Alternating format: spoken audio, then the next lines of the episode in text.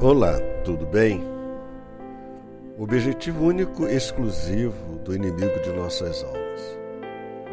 O ladrão vem somente para roubar, matar e destruir. Eu vim para que tenham vida e a tenham em abundância. João 10, verso 10. A Bíblia estabelece claramente que Satanás é o inimigo número um e principal da humanidade. E seu intento é revelado por Jesus neste texto de João. Seu objetivo é roubar, matar e destruir. Ele não precisa de nossos carros, casas e dinheiro, mas ele está interessado em roubar nossos tesouros espirituais matar as coisas que são preciosas para nós e destruir tudo aquilo que possa gerar algum tipo de felicidade ou paz em nossas vidas. O apóstolo Pedro nos adverte sobre as intenções de Satanás, dizendo: Sede sóbrios e vigilantes. O diabo, vosso adversário, anda em derredor como um leão que ruge procurando alguém para devorar. Jesus afirma bem claro que o ladrão vem somente ou apenas, isto é, ele não faz outra coisa, ele não tem outra intenção, não interessa ou não se interessa por mais nada, ele quer apenas e somente roubar, matar e destruir. O que Satanás faz?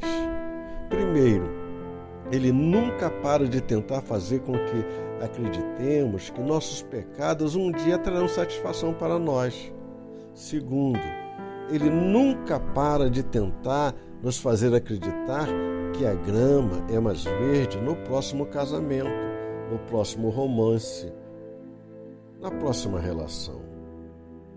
Satanás é um ladrão em nossas vidas que tenta secretamente sabotar nossos casamentos, interferir em nossas finanças, manipular nossas vidas jogando com nossas mentes, trazer morte e destruição em tudo à nossa volta.